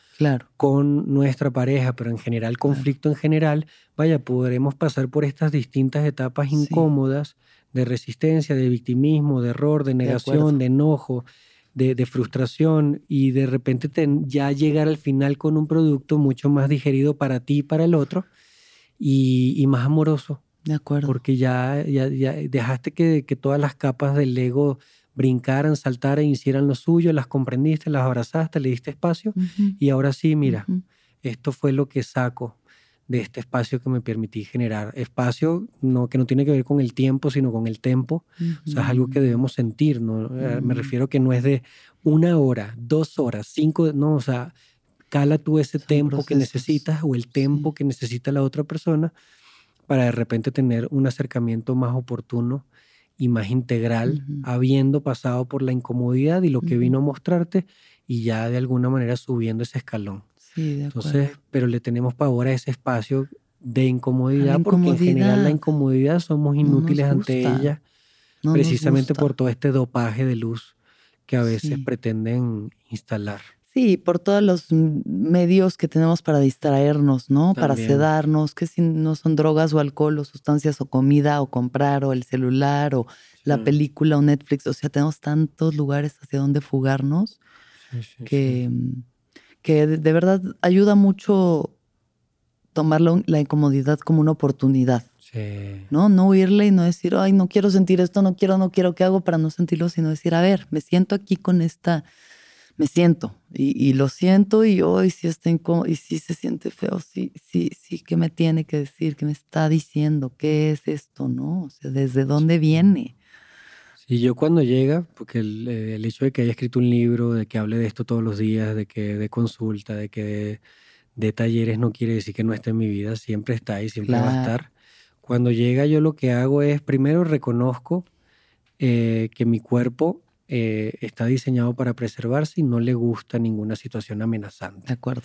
Lo mismo para mi ego. No le gusta una sensación, una, una situación que amenace su seguridad, Claro. sus máscaras, entonces los apapacho a ellos dos. Mm, O sea, le, le- entiendo, como quien entiende a un niño cuando dice una incoherencia o cuando de repente hace un berrinche y sabe que es parte de su poca capacidad de respuesta emocional. claro. Yo los apapacho a ellos dos y una vez que ellos dos se sienten apapachados, que no se sienten negados, que no, se, que no sienten vergüenza, que, que no de alguna manera no se instalan en la resistencia porque yo no lo permití, entonces ya ahí eh, de alguna manera entro en este espacio de, ok, que, que hay aquí? O sea, que hay aquí para mí? Y en esa apertura, con todo y que me sienta, sienta desagradable, vaya, es mucho menos desagradable Mm, que no haber pasado por esto y de una vez instalarme en el reproche conmigo, con la vida, o con el otro, con la incomodidad. Entonces, ese caminito, Sí. vaya, me ha servido Sí. este, como oro para incluir toda la incomodidad y bueno, son días, son días, son horas, son horas. Claro. Eh, Es confusión, es confusión, es frustración, es frustración, es envidia, es envidia, es dolor, es dolor, eh, es ansiedad, es ansiedad. Y la verdad es que eso te deja un montón de información, te, te fortalece, te genera un callo de alguna manera, o sea, puedes a- a hacer tu vida de manera normal con todo y la incomodidad, sin necesariamente estar llorando por las banquetas, que no es que esté mal, pero a lo que me refiero es que te, Sí. te enraizas. Sí. O sea, Sí. eh, de, de alguna manera te, te conviertes en tu protector, en tu proveedor y, y en ese cobijo que, Claro. que se da lo que, neces- lo que necesita. Y ahí vas caminando y ya cuando menos te das cuenta llegó el mensaje, listo, la- el que sigue. Sí. Y también es soltar, Sí. soltar, ¿no? Porque a veces uno se queda ahí enganchado. O sea, esta resistencia no es solo a la incomodidad, sino a soltarla y a decir, ya, ya, o sea, ya pasó, ¿no? Sí. Sí, hubo una discusión, ok, alguien te hizo enojar por algo. Bueno, ok, siente, enójate, procesalo, pero una vez que ya pasó, suéltalo, ¿no? y sigue, sigue adelante. Y vendrán más emociones y vendrán más cosas y todo, el- todo el tiempo vienen Sí, cosas sí, nuevas. Siempre, queridísimo. No para. No, no para. Yo, yo, yo siempre le, le digo a, bueno, a la gente que, que coacheo no para. para. Cambia tu forma de recibirlo enormemente, Mm, enormemente. Tu manera de, de aceptarlo, de incluirlo, de trabajarlo y de aprovecharlo cambia enormemente, sí, pero no para. O sea, sí. y inclusive yo a veces me río conmigo mismo porque de repente llega un momento en que mi vida digo, puta, estoy trabajando esto ahorita. O sea, y me está dando ahí, me está de alguna sí, manera sí. picando, molestando, avisándome tal. Ok, estás aquí, o sea, está, está, está instalada eh, este, este aprendizaje ahora. Claro. Va, va, va, va, va. Y digo, wow, qué cabrón que este, viene uno y después viene, viene, viene otro. Sí, Este, no, digo, hay, hay, momen- hay etapas, ¿no? En claro, ahí sí, más fáciles, manera momentos más fáciles, pero bueno, y la mente, eso es mucho porque la mente es mucho de esto, ¿no? Y la mente no va a parar nunca, no va, y que Sí. no pare, porque gracias, es una gran herramienta de, o sea, Sí. es- con lo que creamos, es con lo que conversamos, es lo que, lo, o sea, es- la mente es maravillosa, pero puede ser terrible también, ¿no? Sí.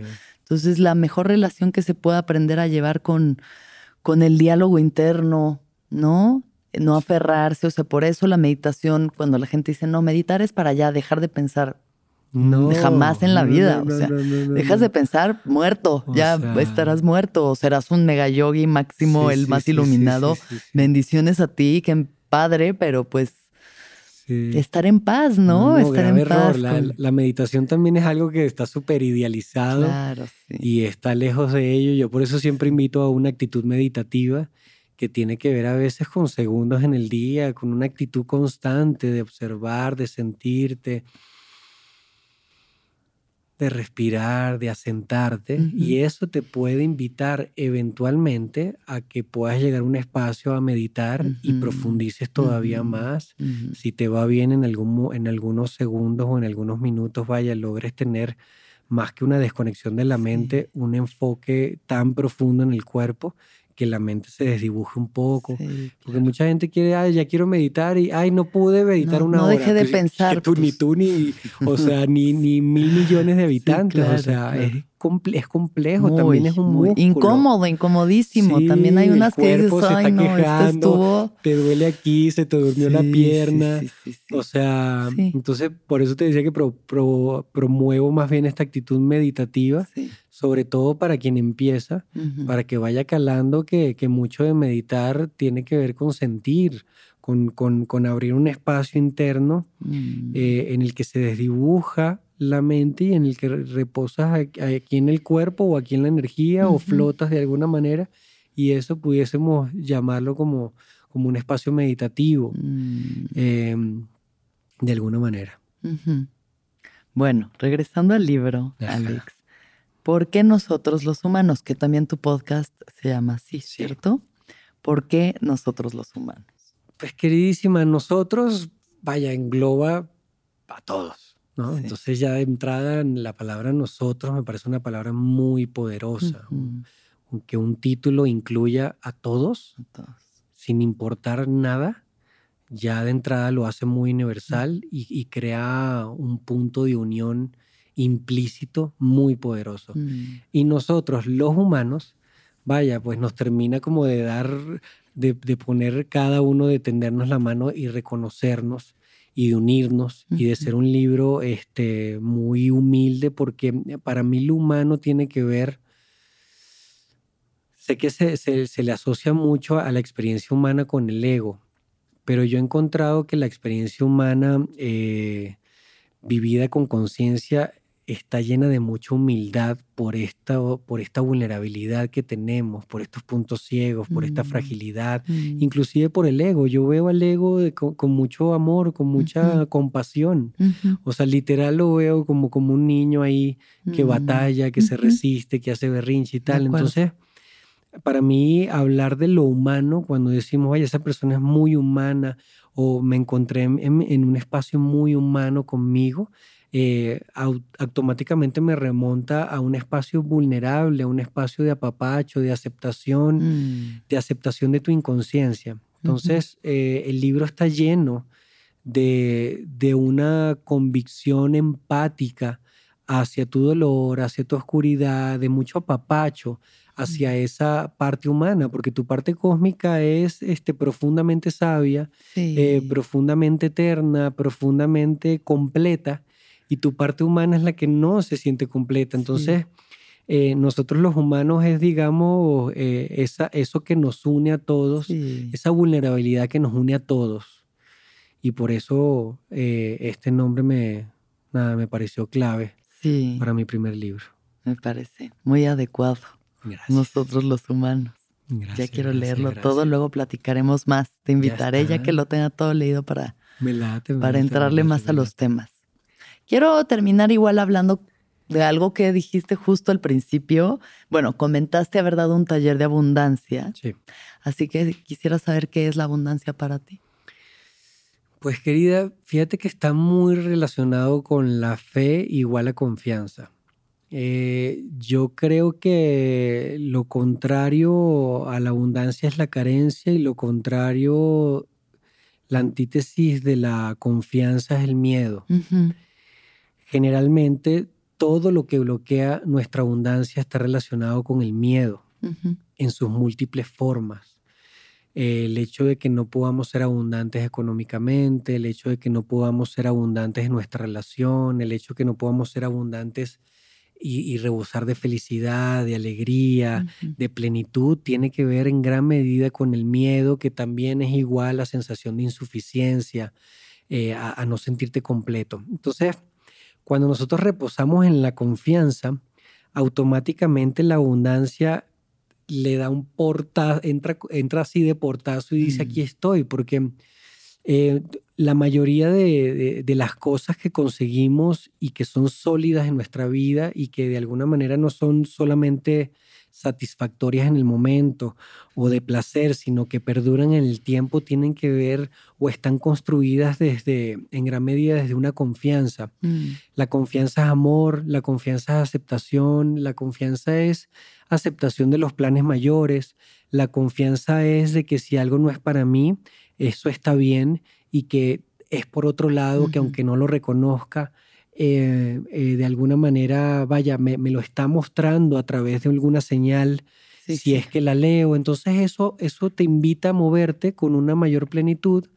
Moverte con una mayor plenitud y con una mayor confianza te hace moverte con más alegría, con más goce, con más apertura, con más agradecimiento, con más bienvenida hacia todo lo que mm. suceda, automáticamente empiezas a, vivir, a vibrar en una, en una abundancia y eso atrae más de eso.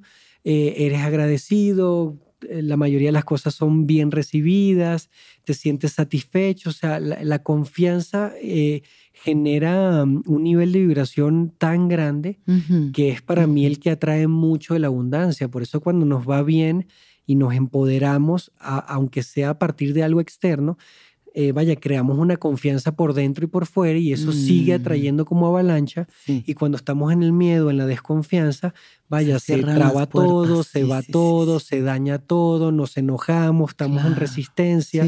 Mucho de la resistencia tiene que ver con la falta de confianza. Por eso es que yo inclino casi todo, lo meto en el saco de la confianza con respecto a la abundancia cuando nos instalamos en estos aspectos que tienen que ver con la aceptación, con, la confianza en lo que sucede, con la plenitud, con el agradecimiento, automáticamente te vuelves un ser abundante. Mm. Em, y por supuesto también se trabaja desde adentro. Pensamos que la abundancia, vaya, es lo que sucede afuera, entonces ya me siento porque lo veo. Recuerdo una etapa en mi vida en la que, vaya, todo se estaba trabando, había un pago ahí muy importante que, que si no me llegaba, literal, vaya, este, me iba a ver muy mal económicamente y yo andaba en una resistencia absoluta. Inclusive esta persona me dijo, vaya, es que tu pago es el único que no ha salido.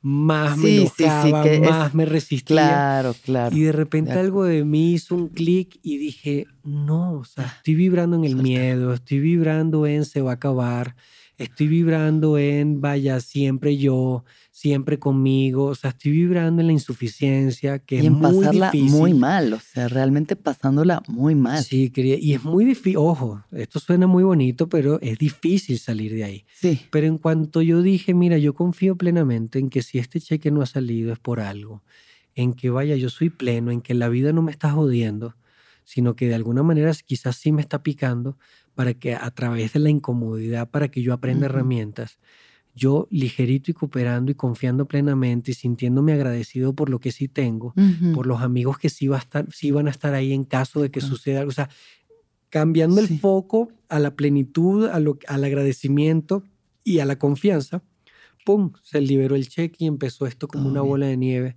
No es fácil salir ahí de allá Claro, y entrar acá, claro. pero es un ejemplo de por qué entrar en la confianza absoluta atrae abundancia. Lo mismo con lo que te conté de mis padres. Y lo practico todo el tiempo. Cada vez que me resisto, que me monto en pensamientos de carencia, que me siento insuficiente o que de alguna manera el miedo de mi ego este, hace que, que sienta miedo a perder algo, me instalo en la confianza absoluta de que lo que se va, se, que se vaya. Este, y mientras, si así lo decide el destino o la vida, mejor.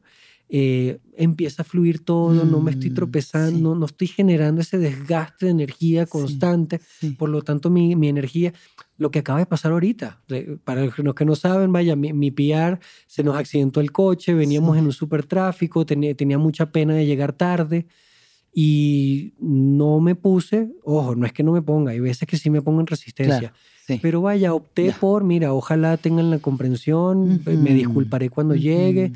Le dije a mi PR, bueno, quédate aquí en el coche, tranquila, yo voy a hacer la entrevista, pero ligereza absoluta. Sí. No quiere decir que por eso el coche funcionó, no sé, ahorita voy a ver, pero al menos, que vaya, al menos yo no estoy aquí pasándole mal, sino que estoy confiando. Llegué a la hora que tenía que llegar, el coche se dañó por una razón muy válida, aunque no la sepa y quizás nunca me entere. Ahorita lo vamos a solucionar, entonces vaya, me sigo sintiendo abundante a pesar de que el coche se dañó, de que había muchísimo tráfico, de que el otro se, se, se atravesó y se Sí. alteró.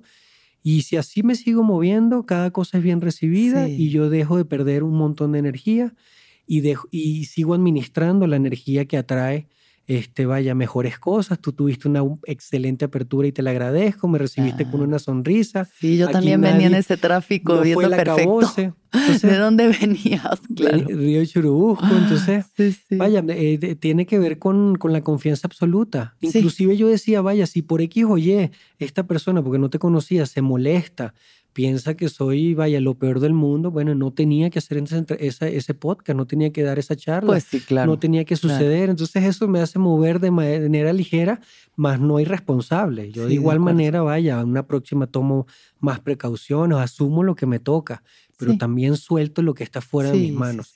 Y yo creo que esa es la abundancia. Y no generarse más sufrimiento solamente por cosas que ya están siendo complicadas. Decir, ay, no, y ahora yo que voy tarde, y ahora qué va a pasar. Sí.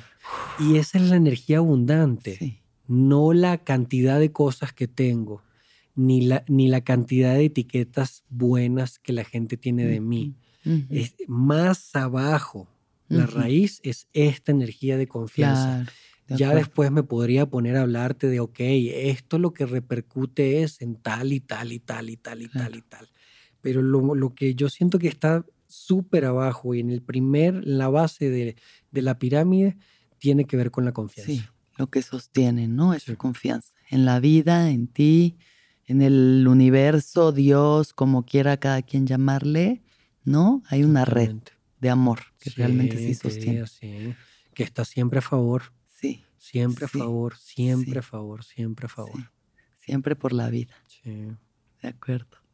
Ay, Alex, qué bonito. Muchas gracias por venir al viaje. Oye, no, hombre, cuando fíjate que cuando vi el nombre, cuando vi un ojito a tus redes Sí. sociales, dije increíble. Buenísimo. Increíble, dije, la voy a pasar muy rico, Ay, voy a platicar a gusto, alguien que vaya también comparte estos temas, entonces nada, la pasé delicioso y muchas Ay, gracias. me alegra tanto, eres bienvenido siempre. Gracias, siempre, gracias, siempre. gracias. Todas las personas que nos escuchan y nos ven, busquen nosotros los humanos, el libro de Alex da Silva. Seguro que tendrán mucho que aprender de él y que les acompañe y les sirva en su camino como el viaje lo hace. Y te voy a hacer unas últimas preguntas rápidas, que son Échale, pues, pues. institucionales. Venga, venga, venga, venga, venga. ¿Cuándo fue la última vez que lloraste? La última vez que lloré... mm, Vaya, tiene rato. Bueno, rato. Yo creo que no sé, unas tres semanas. Unas tres semanas quizás. ¿Sí? ¿Y recuerdas por qué? Este... Si mm, lo quieres compartir. Sí, eh, que- vaya, como te decía, mi papá está recién operado de Sí. cáncer y de repente lo vi ahí en videollamada porque viven en Portugal y vaya, lo vi frágil, lo vi este Mm. tierno, Mm. ve- lo vi entrando a, a esa edad en la que, vaya, eh, volvemos de alguna manera a, a- a- a esa nobleza, a esa vulnerabilidad, a Sí. esa inclusive lentitud y me generó mucha ternura, no fue tristeza, sino fue como ternura. Mm. Eh, y me generó, pues no sé, desde cuando colgué con él me sentí como, como sensible de verlo así y eché una Mm. lloradita ahí Mm. por las etapas, por lo que ya no es, por lo que viene, Sí. por, eh, por la vida, ¿no? Por esa parte inclusive violenta de la vida que platicábamos de que vaya, la- eh, va, va muriendo Sí. las etapas y, uno la va soltando con su duelo respectivo Sí. y creo que esa fue la, la más reciente lloradita que me eché. Mm, Qué bello. ¿Qué es lo que más feliz te hace? Lo que más feliz me hace. Wow. Qué buena pregunta.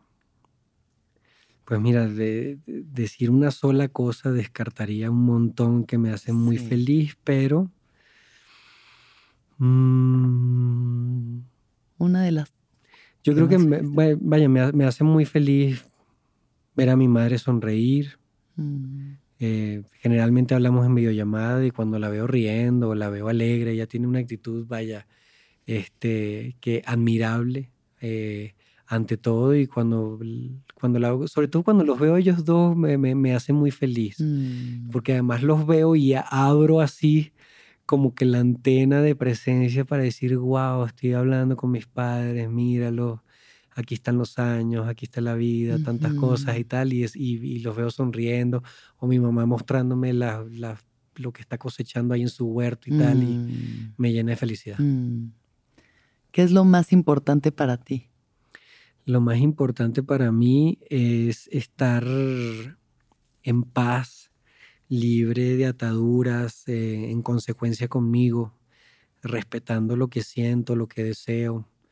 Em, creo que sería eso. eh, eh, lo contrario, no estar en conflicto con lo que estoy sintiendo, el profundo respeto a lo que sea que esté deseando Sí. en ese momento, o sintiendo eh, y respetando profundamente mis procesos. Mm, Eso creo que es lo más Qué importante. importante, Sí. sí. Sí. Y finalmente, Alex, este ya va a ser el último registro que queda de tu voz. ¿Sí? Ok, Es- Solo nos gusta agregarle un poco de drama al final. ok, del ok, viaje. ok, ok. Último registro. A ver, ¿Cuál sería el último consejo que dejarías? el último consejo que dejaría. Si este fuera el último registro de tu voz. Mm. Siente y siente con confianza. Yo sé que da mucho miedo sentir que tu software se va a asustar muchísimo, pero siente, dale espacio, dale apertura, déjalo ser y te va a dar mucha información, no te vas a lanzar por un puente necesariamente, Mm, va a pasar todo lo contrario, te va a dejar el bloque de información y se va a ir.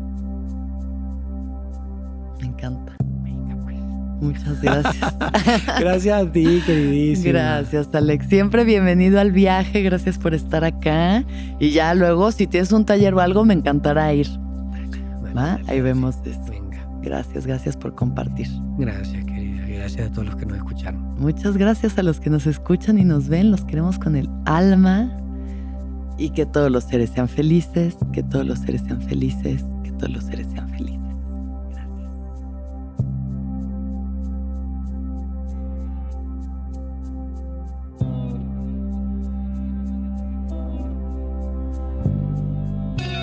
¿Escuchaste el viaje? Suscríbete en Spotify, Apple o donde estés escuchando este programa. Ahí encontrarás todas mis charlas pasadas y las futuras. Si te gustó el viaje, entra a sonoromedia.com para encontrar más programas como este y otros muy diferentes. El viaje es un podcast de Sonoro producido por Clivia Torres y Aranza Baltasar.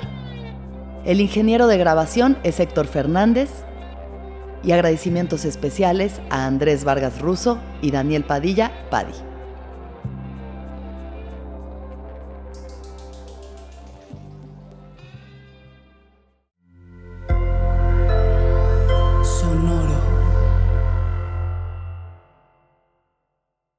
¿Estás listo para convertir tus mejores ideas en un negocio en línea exitoso? Te presentamos Shopify.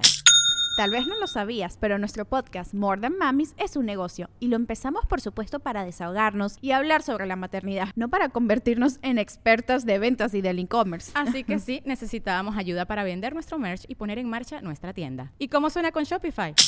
Llegó otra venta. Shopify es la plataforma de comercio que está revolucionando millones de negocios en todo el mundo. Ya seas un emprendedor desde tu casa o desde donde sea, Shopify es la única herramienta que necesitas para iniciar, administrar y hacer crecer tu negocio sin dificultades. Con Shopify puedo gestionar pedidos, envíos y pagos desde cualquier lugar, brindándote toda la información y estadísticas de tus ventas al detalle. Regístrate para un periodo de prueba con tan solo un dólar al mes en shopify.com barra sonoro, todo en minúsculas. Ve a shopify.com barra sonoro para llevar tu negocio al siguiente nivel. Shopify.com barra sonoro. Judy was boring. Hello. Then Judy discovered ChumbaCasino.com. It's my little escape. Now Judy's the life of the party. Oh, baby, Mama's bringing home the bacon. Whoa, take it easy, Judy. The Chumba life is for everybody. So go to ChumbaCasino.com and play over 100 casino style games. Join today and play for free for your chance to redeem some serious prizes.